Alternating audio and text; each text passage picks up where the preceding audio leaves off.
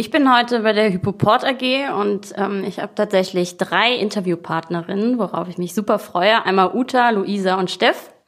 Das heißt, wir haben ja die geballte Ladung unterschiedlicher Blickwinkel, was ganz cool ist. Und ähm, bevor ich Fragen stelle, wollte ich noch mal kurz erzählen, wie ich überhaupt zur Hypoport AG gekommen bin, weil das fand ich eigentlich ganz witzig. Wir haben ja ähm, diesen, dieses New Work Meetup äh, in Berlin und da kriegen wir ab und zu Anfragen von Unternehmen, die uns hosten wollen. Und dann hatte ich eine Anfrage von einem Kollegen von euch und der hat gesagt, ey, wir können euch mal hosten. Ich habe gesehen, ihr macht irgendwas mit New Work. Wir sind auch New Workig unterwegs.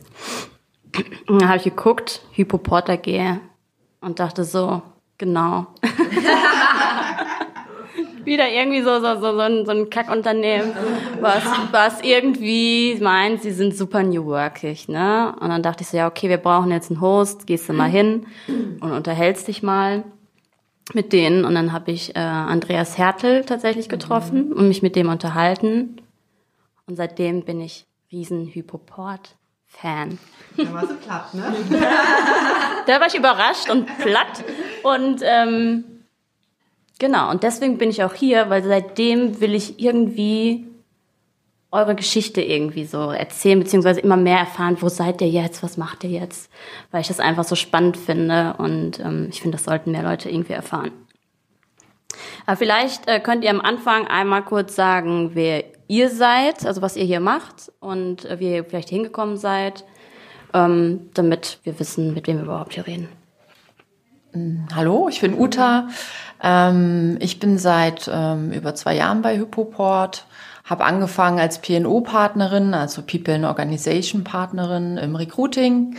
Ähm, habe, bevor ich hier angefangen habe, noch eine Ausbildung zum Coach gemacht und habe die dann während der Arbeit hier auch beendet und bin äh, dadurch dann auch mehr in die Richtung Personalentwicklung äh, gegangen und Organisationsentwicklung. Ähm, mittlerweile bin ich zuständig für uns für die Academy, also alles, was das Thema Weiterbildung betrifft, ähm, gehen wir gerade ganz stark an.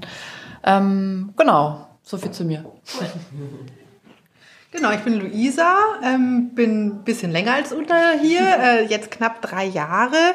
Ähm, und ich bin auch in der Rolle als PNO-Partnerin mache, also wie Uta es gerade schon gesagt hat, nach wie vor einiges an Recruiting, aber auch ganz viele andere Themen, auch ganz viel so als Trainerin mit, die Willkommensveranstaltung, unter anderem zusammen mit Steff, äh, die hier noch neben mir sitzt.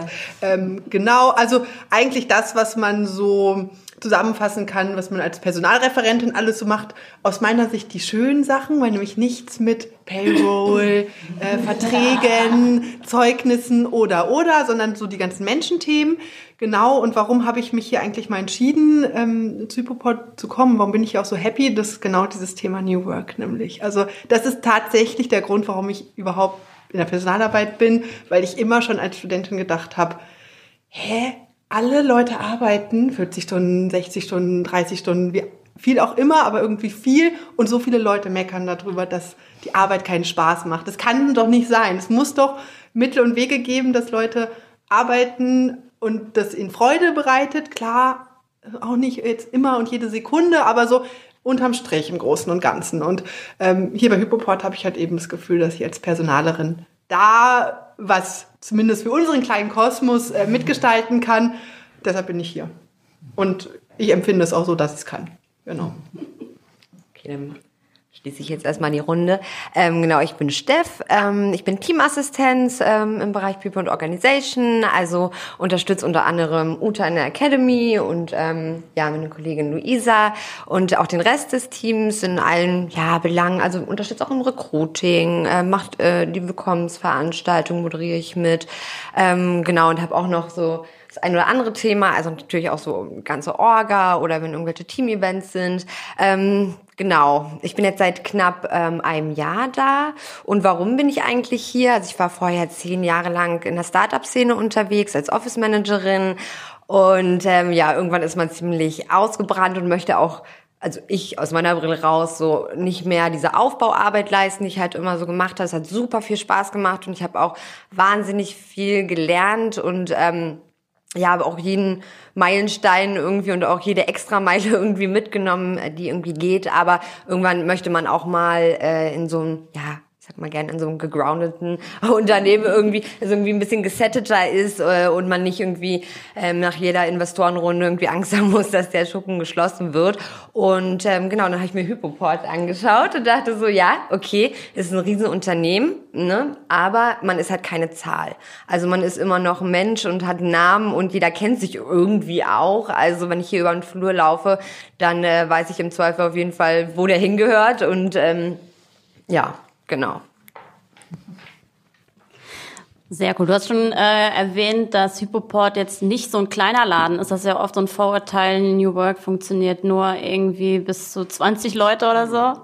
Ähm, vielleicht ist nochmal ganz gut, um, um den Kontext zu geben, äh, wie ist Hypoport aufgebaut, grob, und ähm, was, was macht ihr so? Ja, was machen wir so? Das, äh, also ich würde mal grob sagen, wir sind so in der Finanz- und Immobilienwirtschaft. Ähm, wir sind mittlerweile 24 Gesellschaften. Hypoport ist quasi so der der, äh, die, die Muttergesellschaft und wir sagen immer, wir haben ganz viele Netzwerkunternehmen. Also jedes Unternehmen ist autonom und kann seine Strukturen so gestalten, wie es für das Unternehmen am besten ist. Und von Hypoport aus bieten wir ähm, Unterstützung an. Also unter anderem auch von PNO. Wir beraten ähm, in Richtung Recruiting, in Richtung Organisationsentwicklung, ähm, aber auch Aufbau von Teams und wir unterstützen natürlich auch in so Funktionen wie ähm, Gehaltszahlen, äh, Marketing, Legal und so weiter. Genau. Ähm, wir haben auch noch, ähm, also wir sind hauptsächlich im B2B-Bereich unterwegs, deshalb kennt uns auch keiner, da arbeiten wir aber auch dran.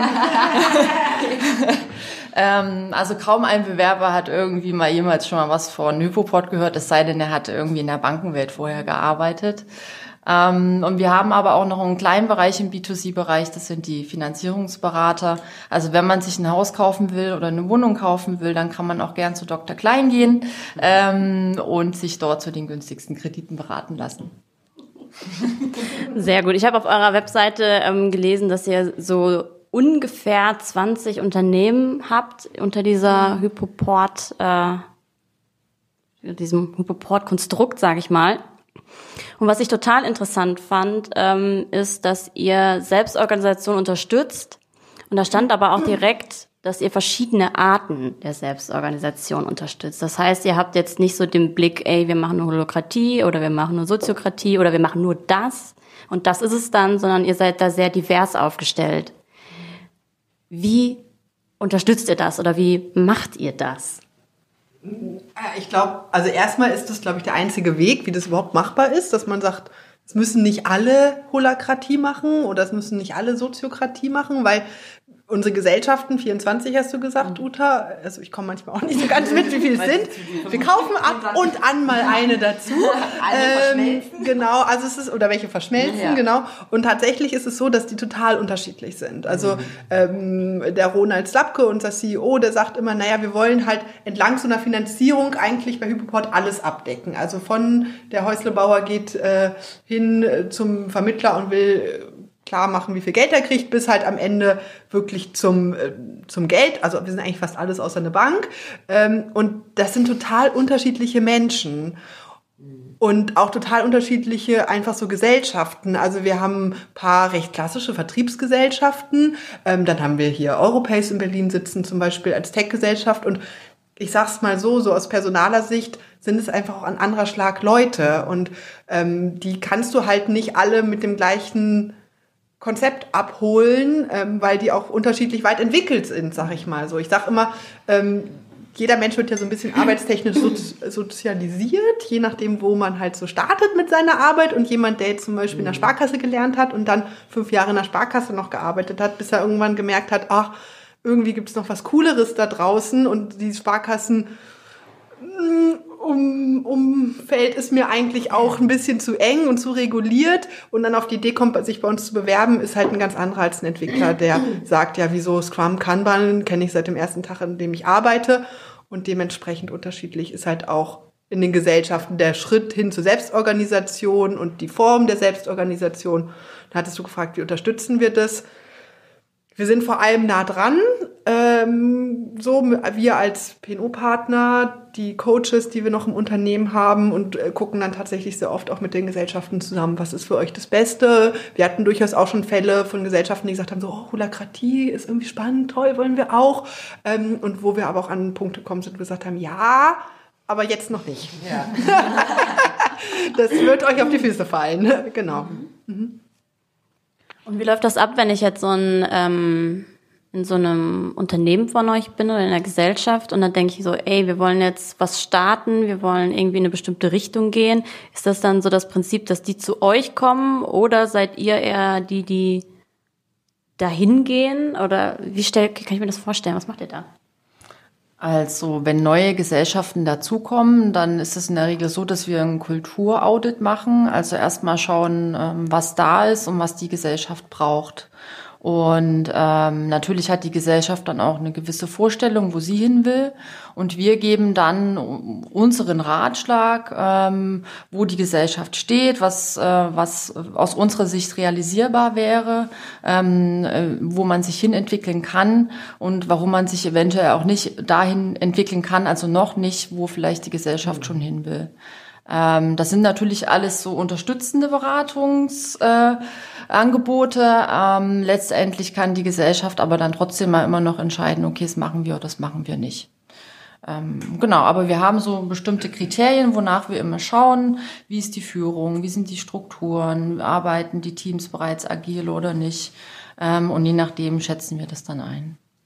Mhm. Habt ihr vielleicht ein, ein Beispiel ähm, von, von so einer Gesellschaft, wo ihr das gemacht habt, sodass man sich das vielleicht noch ein bisschen genauer vorstellen kann? Audit? Ja, diese, diese äh, Veränderung, dass man sagt, ey, ihr wart jetzt re noch relativ hierarchisch und jetzt geht ihr mehr in den agilen Kontext oder mehr in den selbstorganisierten Kontext. Wie, wie geht ihr da dran? Ihr habt gesagt, ihr macht das Audit und guckt, wo steht ihr und gibt dann mhm.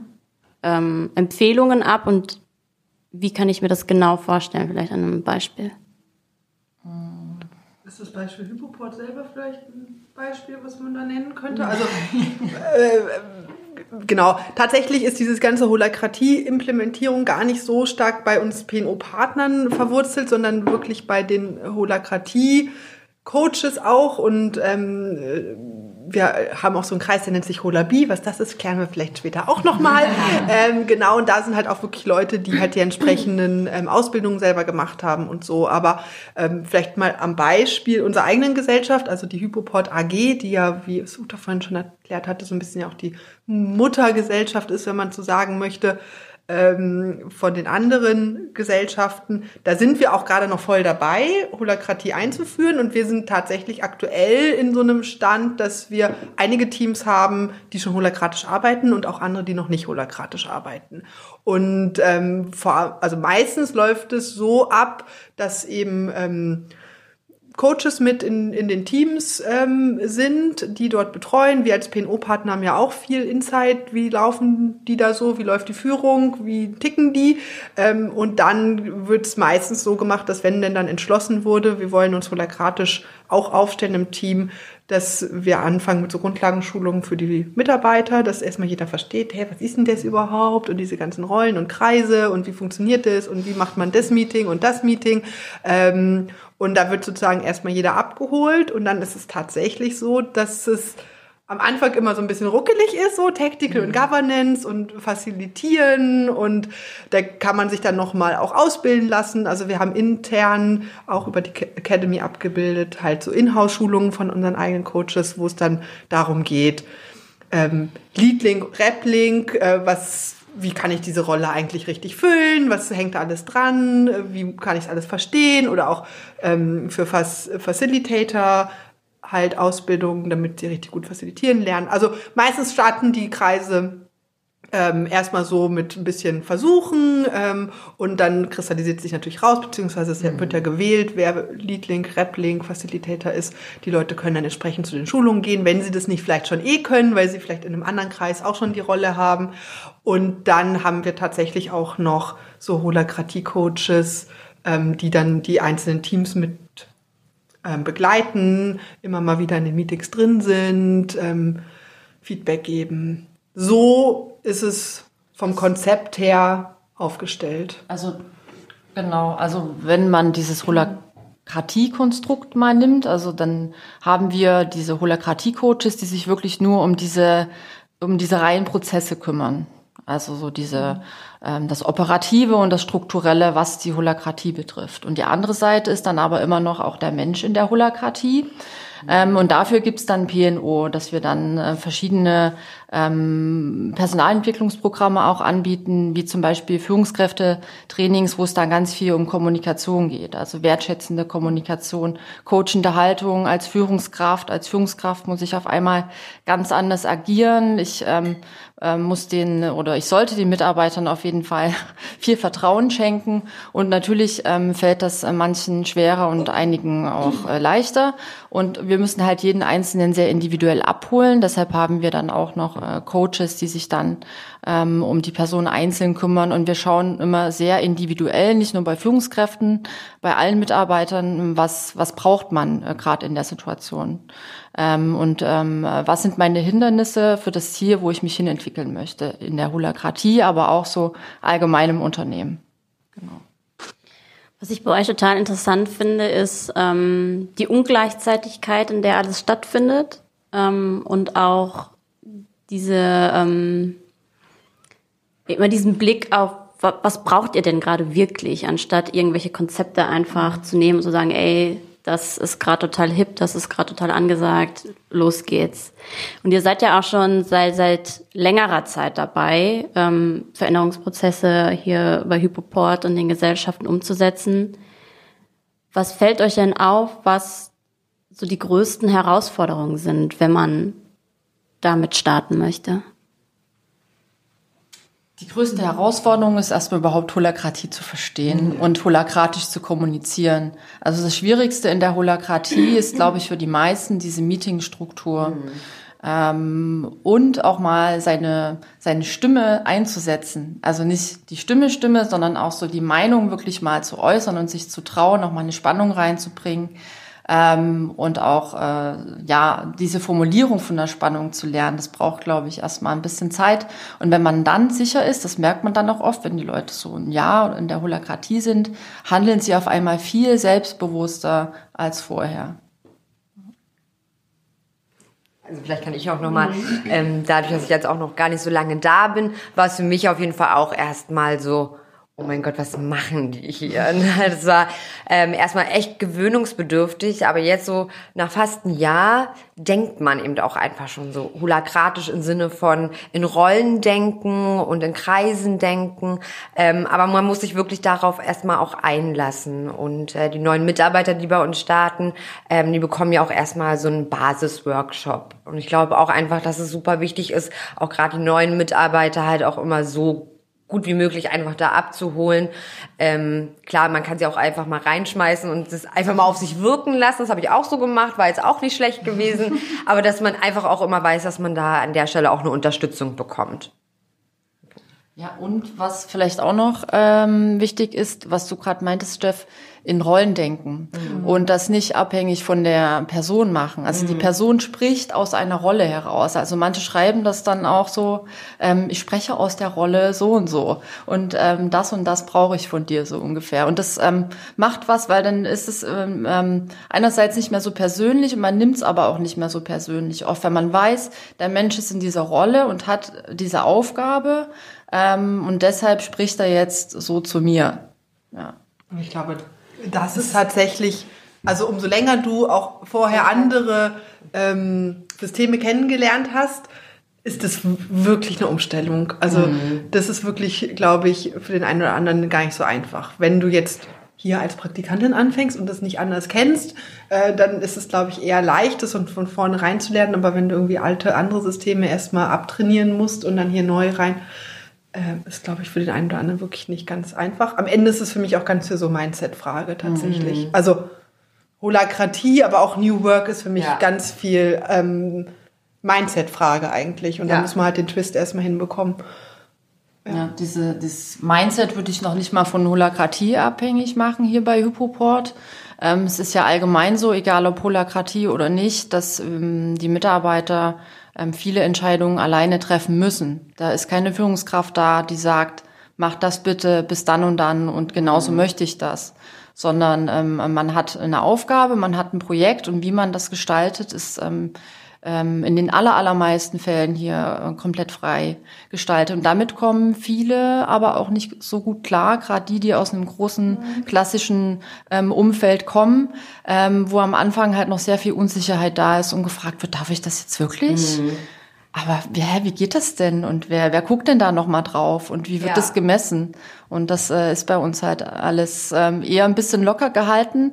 Und für viele ist es sehr verwirrend und manche sagen vielleicht auch, wir sind total chaotisch.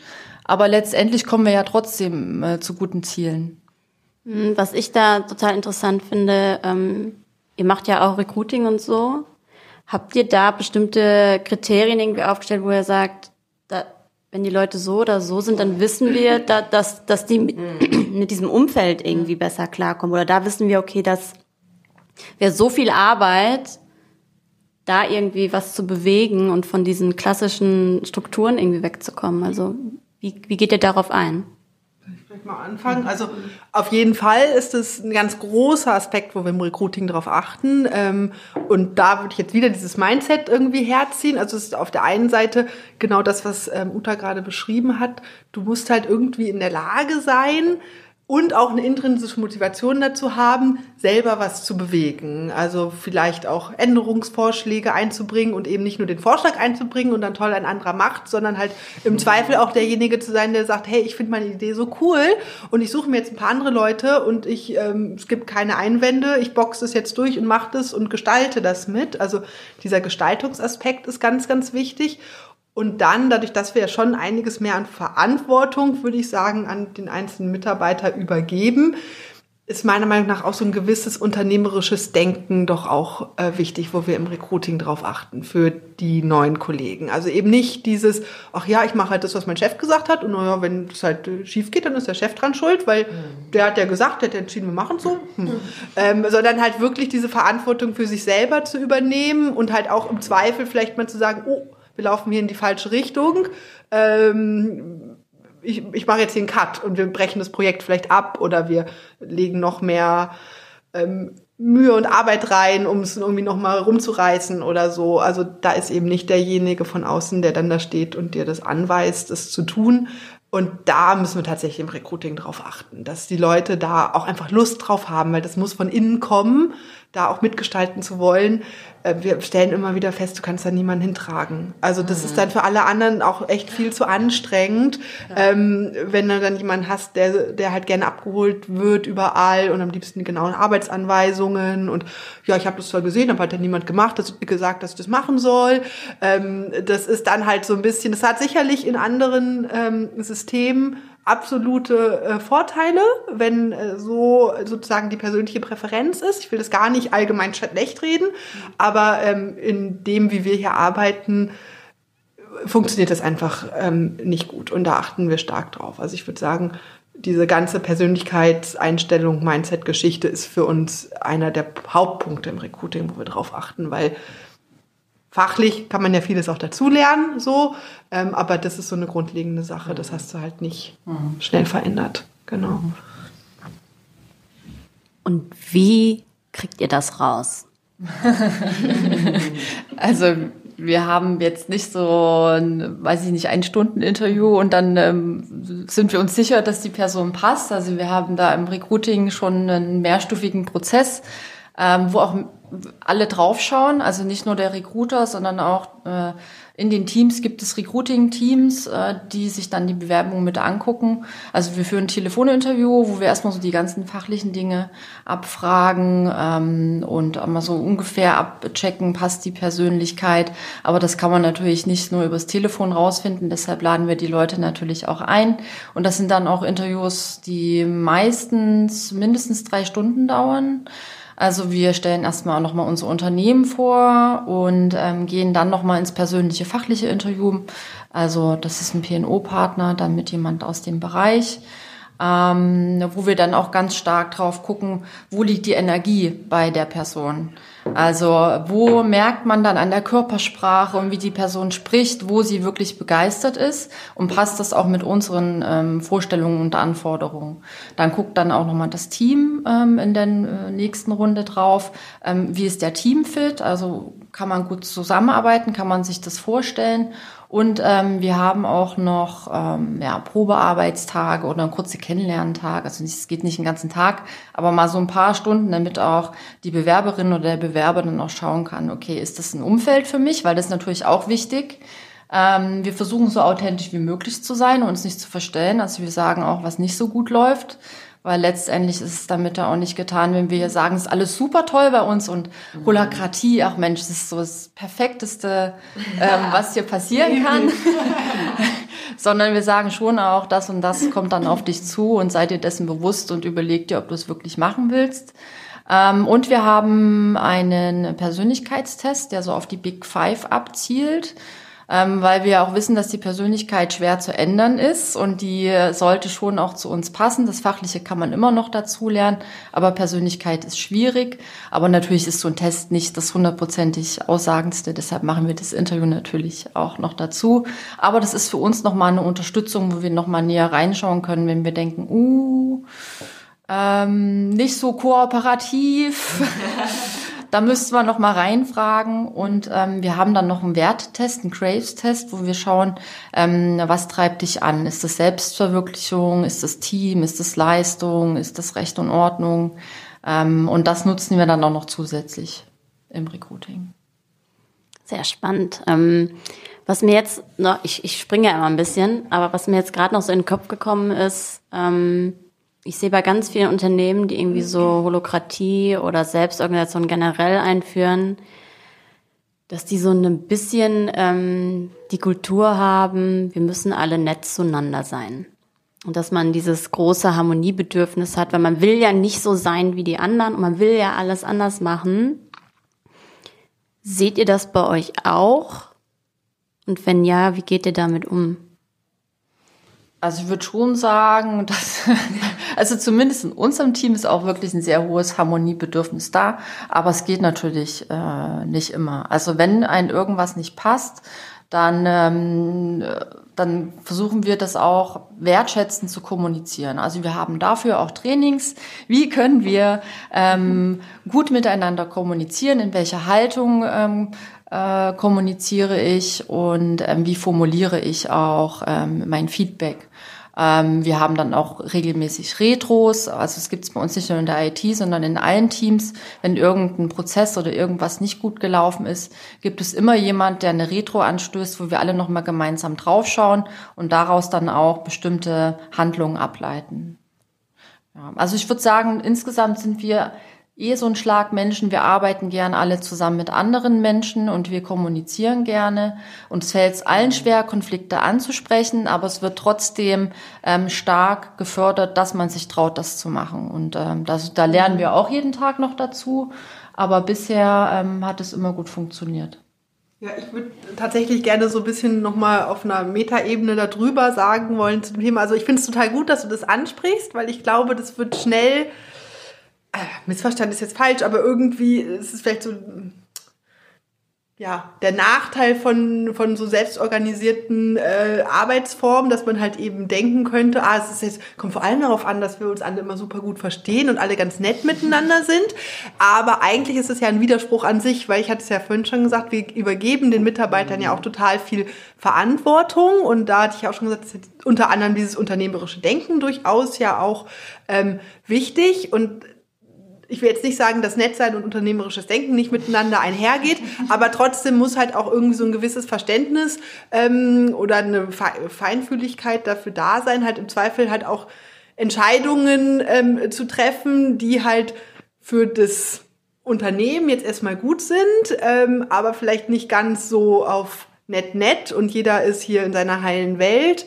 Ähm, unterwegs und ich glaube gerade deshalb ist es so wichtig, dass man das halt eben versteht, dass es nicht bedeutet, wir machen hier Selbstorga und New Work und das heißt, wir sind alle nett zueinander, sondern ähm, es hat halt andere Qualitäten Und im Kern ist es, glaube ich, aber auch dieses Wertschätzende, das führt man bei uns ganz doll. Ich finde aber nicht, dass wertschätzend gleich nett sein muss. Also, oder kuschelig oder so. Und das wird tatsächlich aber, glaube ich, an vielen ähm, Stellen da würde ich jetzt wirklich sagen, falsch verstanden. Mhm. Also ähm, ich würde mal behaupten, dieser wertschätzende Umgang ist wirklich einer der Stärken, die wir äh, bei Hypoport über eigentlich alle Gesellschaften hinweg äh, mhm. pflegen. Also dass man echtes Gefühl hat, wie du es vorhin, als du dich vorgestellt hast, so schön gesagt hast, man wird so als Mensch wahrgenommen ja. ähm, und man hat auch irgendwie überall offene Türen und kann eigentlich überall was ansprechen, ähm, eben wenn es ja vielleicht auch mal nicht so gut geht oder was nicht gefällt oder besonders gut äh, gefällt.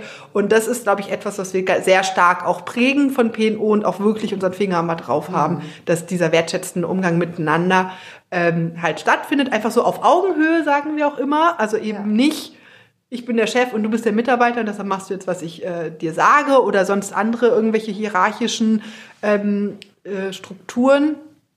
Und das ist aber, wie gesagt, nicht unbedingt damit zu verwechseln, das ist alles kuschelig und schön und immer, wir können jetzt keine Konflikte ansprechen oder wir müssen alle immer Ja und toll sagen.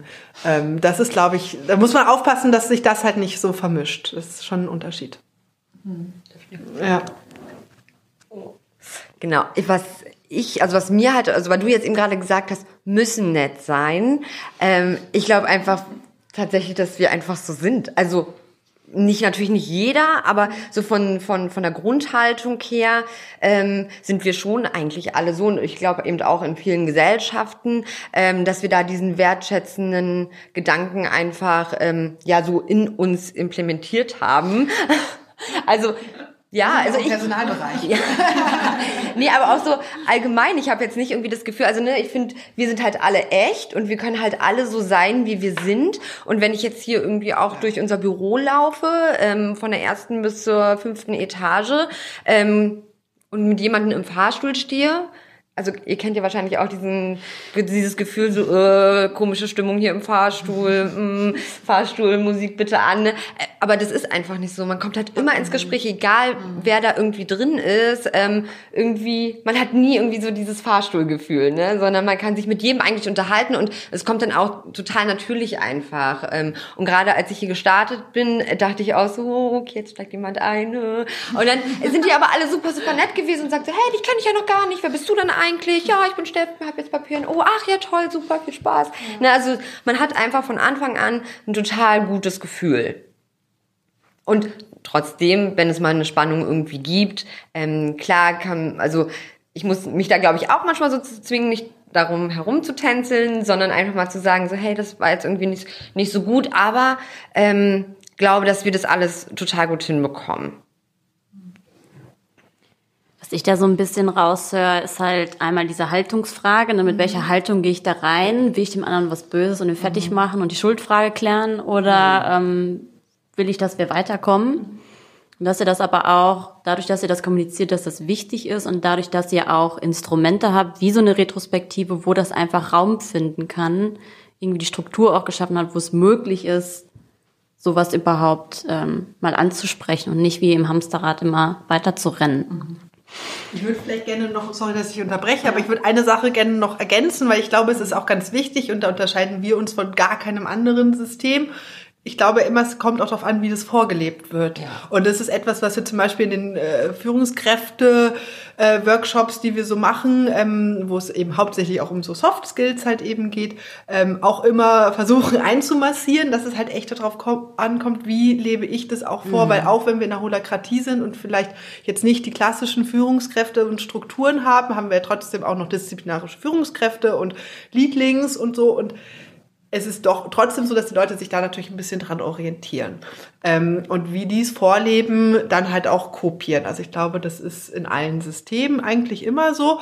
Und da vielleicht mal eine kleine Anekdote aus meiner eigenen Erfahrung, weil das wirklich, also bis heute bei mir echt, ich glaube, das hat so einen Grundstein gelegt, als ich hier meinen Tag drei hatte, glaube ich, oder zwei, hatte ich ähm, eine Hausführung gemacht mit einer Kollegin zusammen. Wir sind wirklich einmal durchs Haus gegangen und sie hat überall gesagt, guck mal, hier sitzt das Team, das und manche Leute auch irgendwie nochmal erwähnt, weil die irgendwie wichtig sind. Ähm, ist natürlich hier rein und da wieder raus, weil konnte ich mir nicht alles merken. Aber war trotzdem schön, das alles mal zu sehen und mal zu hören. Und dann mhm. wusste man zumindest, ah, zu dem Gesicht hatte sie schon mal was gesagt.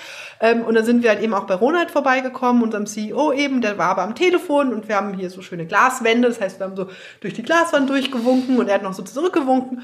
Ähm, und dann war ich abends, ich weiß gar nicht, ob es der gleiche Tag war oder ein Tag später, bisschen länger im Büro und alle anderen waren schon weg und ich saß da und auf einmal stand da so ein Mann in der Tür und ich dachte mir so, Moment, den hast du auf jeden Fall bei der Hausführung. Wer war das noch? Und in dem Moment, als er gesagt hat, hallo, ich bin Ronald, ich wollte dir nochmal Hallo sagen und ich hätte dich willkommen heißen bei Hypopod, habe ich mir gedacht so, krass.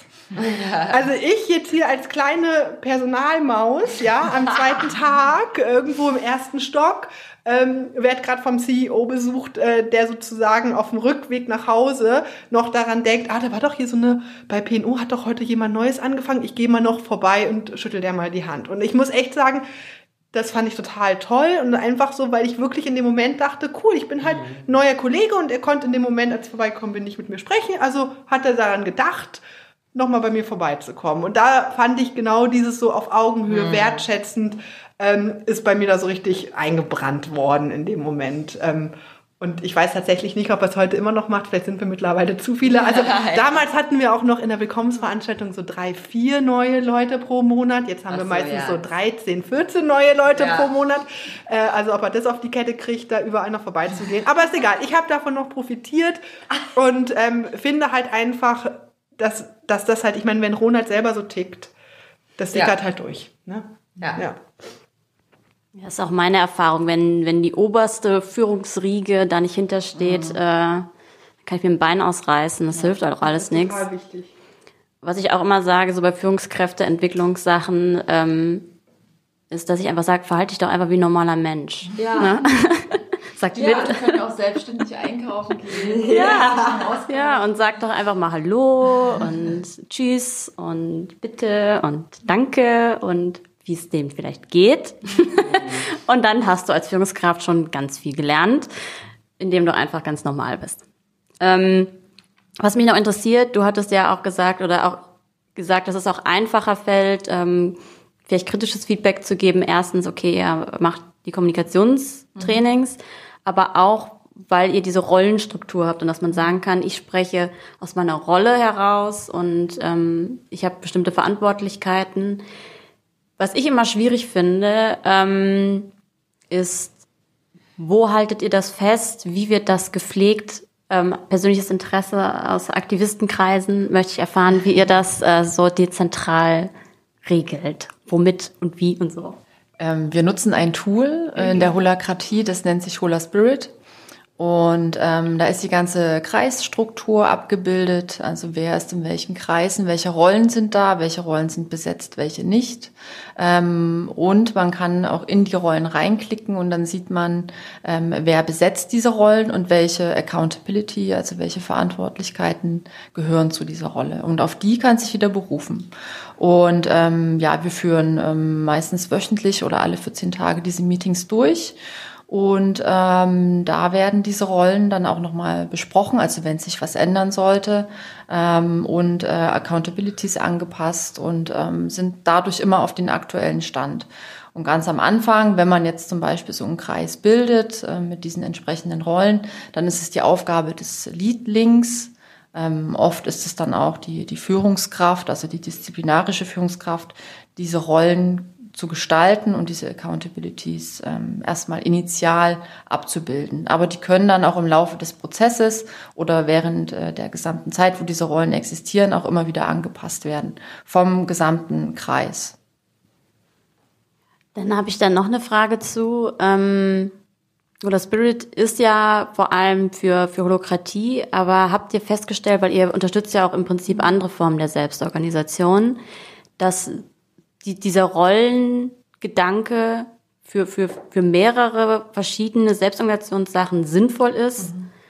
Und welche Rollen habt ihr festgestellt, braucht man auf jeden Fall, egal ob man jetzt Holokratie macht oder Soziokratie oder das kollegial geführte Unternehmen oder whatever, ähm, wo ihr das, wo ihr denkt, die sind auf jeden Fall super, super sinnvoll und diese Art von Rollen oder Tätigkeiten sollte man definitiv irgendwie besetzt haben? Das ist ja recht individuell. Ich würde mich da, würde da niemals sagen, das braucht es auf jeden Fall, weil das ist ähm, aus meiner Sicht schon wieder viel fest, festgefahren. Also mhm. ähm, das ist ja wirklich total unterschiedlich bei uns in den Gesellschaften. Erstmal, wie arbeiten die? Was sind da für, für Personen? Ähm, und was brauchen die? Also klar, die haben bestimmte Aufgabengebiete und das lässt sich ja noch irgendwie leicht abbilden und dann kann man schauen, okay, ähm, was bräuchte es jetzt noch, damit der Ablauf besser funktioniert. Aber ich würde nie sagen, das braucht es immer. Ich glaube auch, es ist weniger abhängig von den Rollen als mehr, also wenn wir jetzt sagen, die Gesellschaften, die jetzt nicht holakratisch arbeiten oder irgendwie nach irgendeinem anderen Konzept, wenn wir da mal hingucken, was von der Holakratie vielleicht oder von der Selbstorganisation in holakratisch organisierten Gesellschaften bei uns ist, denen gemeinsam, dann glaube ich, ist es tatsächlich eher das Mindset wieder. Also die, diese Haltung und auch diese Grundgedanke, ähm, wir haben irgendwie verschiedene Accountabilities und Verantwortungen und die müssen aber auch irgendwie zum eigenen Purpose passen und so. Ähm, ich glaube, das ist eher was, was man dann so runterbrechen kann, auch auf die anderen Gesellschaften, als dass wir jetzt sagen, ein Glück haben wir da überall eine Secretary, weil sonst wird es überhaupt nicht funktionieren mit der Selbstorganisation. Also ich will es gar nicht an den Rollen so stark festmachen, sondern eher so an dem Mindset, was dahinter ist. Mhm. Ja, was, was halt überall wichtig ist, ist die Kommunikation und ähm, die, äh, also egal ob Holakratie oder nicht, aber die Meetingstruktur. Also wann brauchen wir ein Meeting? Wer moderiert das Meeting? Am besten sollte es einen Moderator geben. Wird es moderiert? wird es moderiert? Und wie wird das Meeting nachgehalten? Also das hat, glaube ich, jede Gesellschaft. Ähm, also das vereint uns, das, das Meeting-Thema und wie halten wir Meetings ab und wann ähm, halten wir Meetings ab und äh, wie sprechen wir in Meetings. Ja. Sehr, sehr spannend. Da habe ich noch eine, noch eine Frage. Ähm, wenn man wirklich Selbstorganisation ja fördern will oder auch haben will, dann muss man ja super transparent sein mit Informationen und äh, so weiter. Wie geht ihr damit um? Vielleicht erstmal in eurer Gesellschaft. Ja, man kann ja alles in Hola Spirit bei uns nachlesen. Also ich könnte in jeden Kreis gehen und in die Protokolle gucken, was wird da besprochen und was machen die da gerade. Ähm, ja. Also und wir haben verschiedene ja. Kommunikationskanäle. Also Europace nutzt Slack ähm, und die Gruppe nutzt bei uns ähm, Microsoft Teams und ähm, da wird dann auch jeder eingeladen, der in einer Projektgruppe ist, zu den entsprechenden Team und dort wird auch alles kommuniziert und alles geteilt. Ja. ja. Meistens wollen die Leute gar nicht alles wissen. Ähm, oft merke ich es dann bei anderen Unternehmen noch, wo ich dann gefragt werde, ja, willst du in CC genommen werden, wo ich dann mich freue, wenn ich dann nicht in CC bin, weil ich äh, schon denke, wenn es wichtig ist, äh, dann werden die Leute das schon sagen und dann werden sie zu mir kommen, spätestens wenn es falsch läuft, aber das tut's ja in der Regel nie. okay, sehr cool. Jetzt würde ich noch total gerne, ich habe ein bisschen auf einem Blog gestöbert und bin da auf dieses Hola B äh, gestoßen. Das ist ja dieser Holokratie-Exzellenzkreis. Was ist das genau? Was kann ich mir genau darunter vorstellen und was machen die Menschen da so? Das wäre jetzt gut, wenn wir jemand von Hola Bi dabei hätten. Wir auch so. Ähm, willst du es erklären, ähm, den Bi in der Hola? Ähm, also Hola Bi äh, setzt sich erstmal aus Holakratie und, und Mensch, also Bi, äh, zusammen. Und das sind unsere Holakratie-Coaches, die auch tatsächlich ausgebildet sind, ähm, Holakratie in im Unternehmen zu implementieren. Und ähm, ja, sie kommunizieren da so ganz viel über Holakratie, was ähm, wie funktioniert Holakratie, bieten Schulungen an zu Holakratie ähm, und sind Ansprechpartner, wenn Personen Fragen haben zu irgendwelchen Themen. Also wie, wie bilde ich einen Kreis, ähm, wie kann ich irgendwie die Rolle löschen oder hinzufügen ähm, und halt noch ein paar kompliziertere Fragen, die mir jetzt nicht einfallen. Ähm, und B ist einfach so ähm, der Mensch, der dann betreut wird in der Holakratie. Genau. Genau, vielleicht also noch von mir zu ergänzen, ein ähm, bisschen, ich habe halt auch die Erfahrung gemacht, und ich glaube, die haben wir halt alle gemacht, und so kam es zu dem Kreis, dass Holakratie an sich den Menschen so erstmal nicht vorsieht. Also der Mensch jetzt so das Emotionale im Mensch und das, weiß ich nicht, Spirituelle im Mensch vielleicht. Ähm, und das äh, fiel halt relativ schnell auf, dass es da irgendwie noch eine Komponente dazu braucht, um den Mensch an sich eben abzuholen. Weil ich glaube, da sind auch viele Leute sehr unterschiedlich. Jeder ist ja, ja, hat da ja verschiedene Persönlichkeitseigenschaften und manche kommen mit dem, ich, also aus meiner Perspektive ähm, eher roboterhaften Strukturen ja. der Holakratie halt total gut vor, äh, weil sie sich halt selber vielleicht auch so in ihrer Präferenz eher sehr prozessartig äh, bewegen und es am liebsten so ganz klar haben. Ähm, andere sind halt eher von ihren Emotionen vielleicht ein bisschen schnell getriggert und getrieben. Und ähm, genau dafür ist es halt eben da, um, um da irgendwie mh, mm, ja auch ein Auge drauf zu haben, diese Menschkomponente. Ich höre das ähm, öfter bei der Holokratie, ähm, dass das wie du gesagt hast, so ein bisschen mechanisch rüberkommt und dass viele das irgendwie dann mischen äh, mit gewaltfreier Kommunikation, um irgendwie den Menschen noch reinzubekommen. Von daher finde ich das ganz interessant, dass auch ihr das erwähnt, dass ihr da gemerkt habt, da, da muss noch was dazukommen. Ähm, ich kenne auch von vielen, die so ein System einführen, dass sie ähm, das irgendwie für sich adaptieren und anpassen. Wenn ihr jetzt mal so daran denkt, Holokratie nach Buch und wie ihr das lebt, also wie rigide seid ihr, weil ihr sagt, wenn wir das nicht machen, dann funktioniert's nicht. Und wo sagt ihr, da lockern wir und da passen wir das für uns nochmal an, weil das gerade sonst sich nicht richtig anfühlt? Da ist es, glaube ich, auch bei jeder Gesellschaft ein bisschen unterschiedlich. Also ich weiß noch, so vor einem Jahr hieß es, ähm, gab es eine Unterscheidung ähm, Holakratie by the Book und Holakratie so, wie wir uns das vorstellen. Ich glaube, mittlerweile bei Hypoport kann ich jetzt von sprechen, ist es ähm, relativ stringent nach dem, was die Holakratie vorgibt. Aber in den Meetings selber sind wir dann natürlich äh, dann nicht so streng. Es kommt drauf an, wenn ein Holakratie-Coach dabei ist, ja.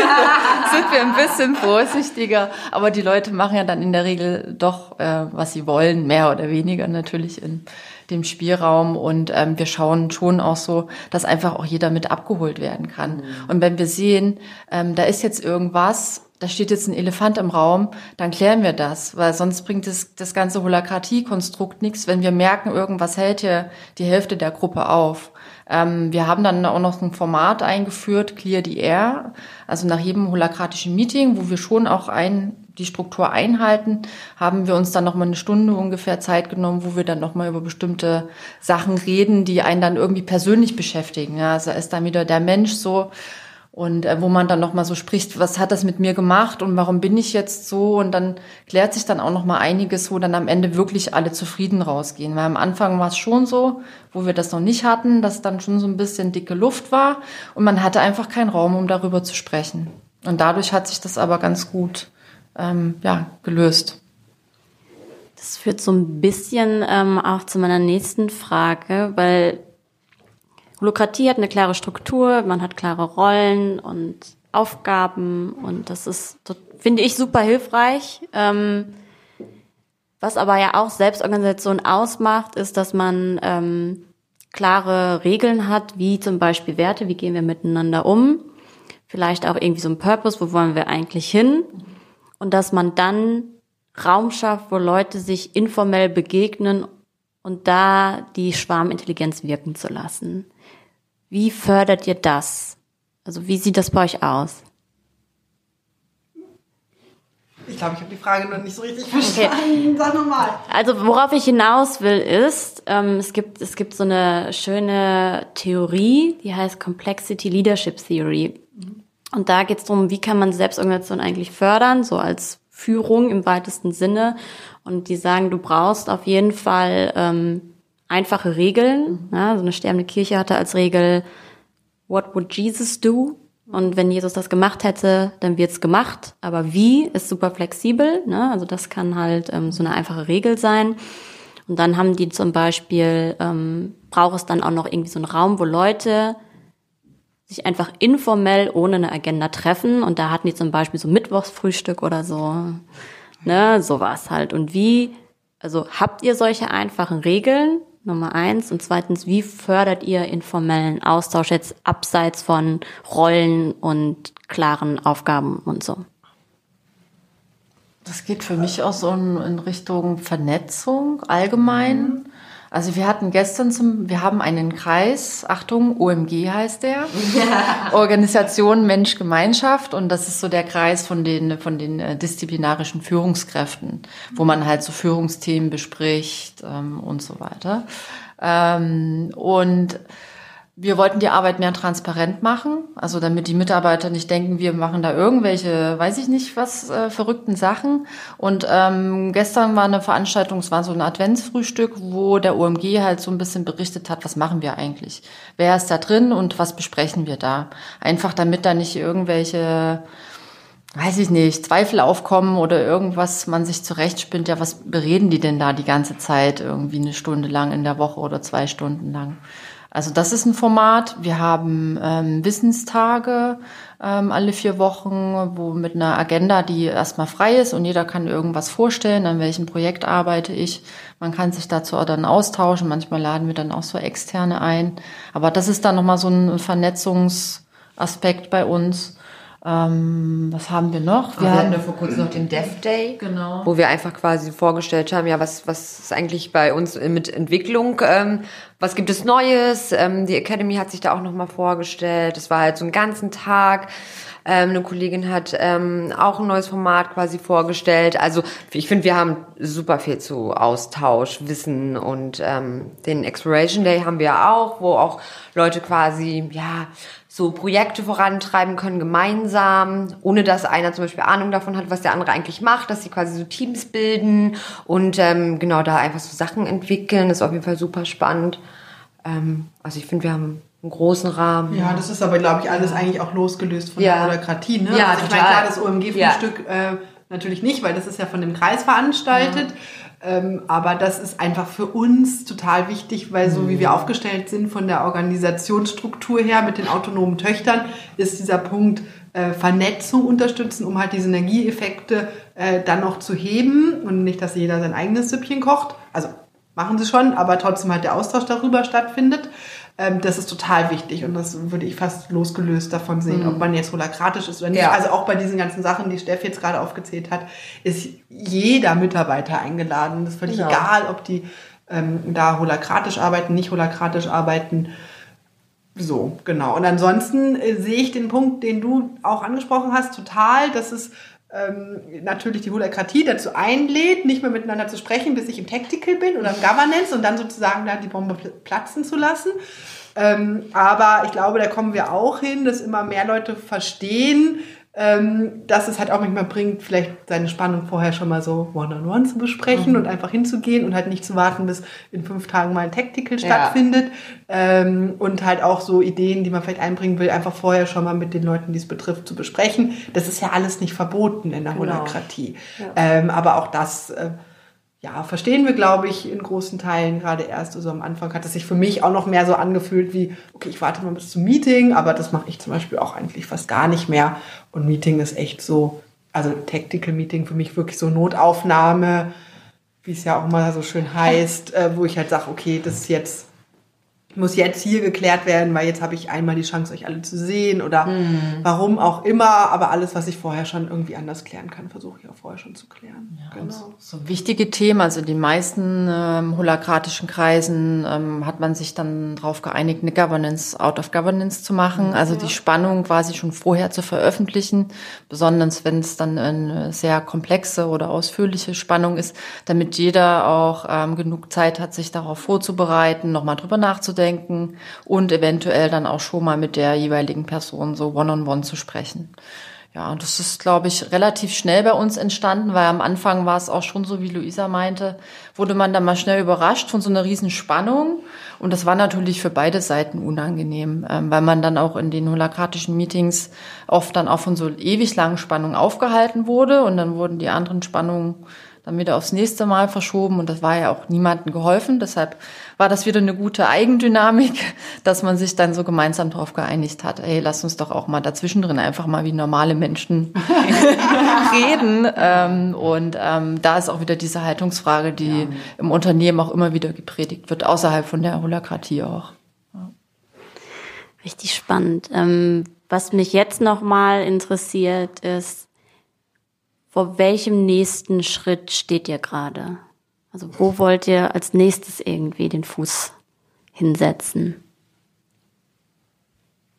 Ich glaube, wir sind eigentlich noch mitten in diesem Holakratie-Schritt drin. Also ich hatte ja vorhin schon gesagt, bei Hypoport, wenn wir uns das angucken, sind zum Beispiel auch noch nicht alle Teams holakratisch. Mhm. Und da, also wir versuchen auch gerade mit einem Team zu verschmelzen, die nicht holakratisch sind. Und also das, auch das ist spannend zum Beispiel.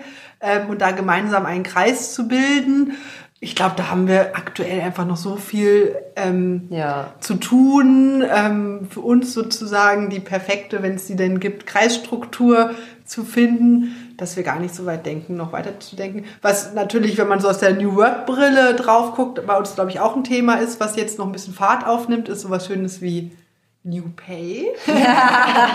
also irgendwie Gehaltssysteme, die halt jetzt auch mal äh, im Jahr 2020 ankommen zu lassen ähm, ist bei uns auch etwas, was bisher jetzt noch nicht so viel Aufmerksamkeit bekommen hatte, mhm. wo wir uns irgendwie mehr oder weniger gerettet haben mit dem, was halt so da war. Ähm, aber das ist auf jeden Fall auch ein Thema, was ja auch in der Holakratie im Endstadium äh, irgendwann mal vorgesehen wäre. Das, äh, davon halten wir erstmal Abstand, ähm, da in den Kreisen die Gehälter zu bestimmen. Haben wir schon mal mit experimentiert, hat nicht so gut funktioniert. Ähm, aber genau, da werden wir auf jeden Fall auch äh, uns jetzt im nächsten Jahr dran machen. Ja. Mhm. Das Thema brennt, glaube ich, gerade allen unter den Nägeln. ich höre überall, wir machen jetzt New Pay, wir wollen jetzt anfangen, wie machen wir das? Ähm, Genau, also da bin ich gespannt. Ich gerne mal welche rüber. da kann man ja gemeinsam brainstormen. Ja, ja, ja. Also ich habe da schon welche im Hinterkopf, wo ich heute Nachmittag hingehe. Mit euch, den, den könnte ich euch vernetzen. Schöne Grüße von dir. Die haben es nämlich gerade äh, angefangen und beziehungsweise sind jetzt, jetzt ein paar Monaten dabei und da mache ich heute Statusabfrage um mit dem Podcast. Wir bleiben dran. ähm, ich vernetze euch sehr gerne. Super cool. Genau, die letzte ähm, Frage ist so ein bisschen um den Raum aufzumachen, was wäre denn wenn? Und dies so ein bisschen hypothetisch. Also was wäre, wenn ihr, ist die Wunderfrage, ne? Wenn ihr morgen aufwacht und die Arbeitswelt wäre so, wie ihr euch das immer gewünscht habt. Wie sähe das aus? Hä, kann ich sofort sagen. also, ähm, ich bin, okay, jetzt verrate ich mein U-Boot-Projekt, na gut, ich bin ähm, öffentlich im Podcast. Also ich, in meiner, in meiner idealen Welt ähm, würden wir alle erstmal nur vier Tage die Woche arbeiten und das aber zu dem gleichen, also zu 100 Prozent Gehalt von heute, weil ich bin, ich persönlich bin felsenfest davon überzeugt, dass wir da wenig, also wahrscheinlich sogar noch besser werden würden in den Dingen, die wir tun. Ähm, das wäre so das eine. Dann würden die Menschen einfach gerne zur Arbeit gehen, Freude haben bei der Arbeit. Ähm, es wäre in meiner Welt auch wirklich so Flexibilisierung von Arbeitsplatz, Arbeitsort ähm, wäre total möglich. Also das, was wir ja hier eigentlich auch schon haben, dass wir sagen, wir haben Vertrauensarbeitszeiten, wir haben also auch eigentlich in allermeisten Bereichen keine Kernarbeitszeiten. Der ein oder andere hat so eine Telefon-Support, mhm. äh, ähm, da ist es dann so mit Einschränkungen, sag ich mal, weil natürlich irgendjemand das Telefon abnehmen muss. Aber so im Großen und Ganzen sind wir da sehr flexibel. Ähm, wir versuchen auch so dieses ganze Thema, ich kann arbeiten von wo ich will, mhm. ähm, immer mehr zu unterstützen. Das ist natürlich auch bei den einzelnen Gesellschaften und je nachdem, was man tut, unterschiedlich. Also wenn der Vertriebler jetzt der Meinung ist, er arbeitet nächstes Jahr ein halbes Jahr aus äh, Buenos Aires, dann ist es wahrscheinlich schwierig, weil die Banken sich dann hier denken, hä, wo ist er denn? Warum kommt er denn nicht mehr vorbei? Ähm, aber halt so in den Bereichen, wo es möglich ist, ist das für mich tatsächlich auch so ein Zukunftsszenario, dass man halt eben genau sowas machen kann. Also ich habe selber letztes Jahr im Eigenversuch mal gemacht, habe zwei Wochen aus Marokko gearbeitet, aus dem Coworking Space ähm, und da würde ich mir dann auch in meiner Traumwelt aber vorstellen, dass sowas aus, ich sag mal, von gesetzlicher äh, Seite her auch einfach viel einfacher mhm. ist, weil das ist es aktuell halt auch nicht so ganz, gerade wenn es ins außereuropäische Ausland geht, ähm, dass man da irgendwie mehr so Freiheiten hat. Ja, ich glaube, das wäre erstmal so meine Welt. Also der Antreiber, den ich schon so seit Jahren habe, geht auch so in Luisas Richtung. Also ich glaube, jeder Mensch ist, wenn er Teilzeit arbeitet, genauso produktiv, wenn nicht sogar noch produktiver, wie wenn man Vollzeit arbeitet. Ähm, also wer kann schon acht Stunden lang durcharbeiten? Also ich merke, dass wenn ich irgendwie äh, nur den Vormittag Zeit habe, dass ich da manchmal mehr reise, als wenn ich den ganzen Tag im Büro sitze. ähm, ja, also mein, mein Antreiber ist auch einfach, dass wirklich jeder ähm, so wie er ist, ohne sich zu verstellen, zur Arbeit kommen kann oder auch von zu Hause aus arbeiten kann und das machen kann, wofür er wirklich oder sie die Leidenschaft hat. Also wo man wirklich die Stärken einbringen kann. Und ähm, dass sich das auch ändern darf und dass man nicht so festgefahren ist, so du bist jetzt irgendwie HR-Manager und du bist jetzt dein Leben lang HR-Manager, weil dein Lebenslauf hat dich ja so geprägt. Ich glaube das nicht. Jeder Mensch entwickelt sich ja weiter mm, und hat unterschiedliche Vorlieben im Laufe seines Lebens und ähm, warum sollte man die nicht einbringen, weil da liegt ja auch immer die Energie. Ja, ich schließe mich natürlich der Vier-Tage-Woche an. Muss aber auch dazu sagen, dass ähm, jetzt hier bei uns bei Hypoport, ähm, es gibt mir schon sehr viel von dem, wie ich mir das so vorstelle, jetzt. Ähm, also ich bin ja jetzt, wie schon gesagt, noch nicht so lange da und bin auf jeden Fall mit der ganzen Flexibilität, die ich auch einfach ähm, hier bekomme, selbst organisiert zu arbeiten, dass keiner hinter mir steht, Micromanagement macht. Das war mir auf jeden Fall ja quasi ein Herzenswunsch, es nicht mehr zu haben und äh, fühle mich da einfach auch total frei und kann genau das machen ähm, oder so machen, wie ich mir das vorstelle. Mm, und natürlich auch ähm, einfach mal die Möglichkeit zu haben, hey, irgendwie ist heute komisch, ich bleib mal im Homeoffice, wenn ich jetzt nicht irgendwelche wichtigen Termine habe, einfach auch da in die Richtung diese Flexibilität zu haben. Ähm, ja, das bringt mir auf jeden Fall schon selber für mich sehr, sehr viel. Super, dann danke ich euch total für das offene Gespräch. Das hat mich wieder sehr inspiriert und ich komme bestimmt irgendwann nochmal vorbei. Sehr gerne. Sehr gerne.